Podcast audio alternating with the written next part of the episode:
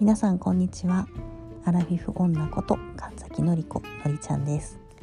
平成が令和に変わったと同時に、えっと、アラフィフを迎えたのりちゃんなんですけれども、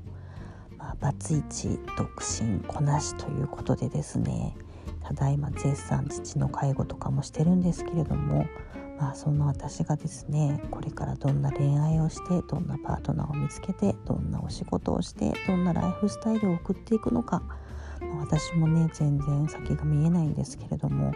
そんなこう変化を感じている今を切り取って、まあ、皆さんと分かち合いながらちょっとクスッと笑っていただければ嬉しいなと思っております。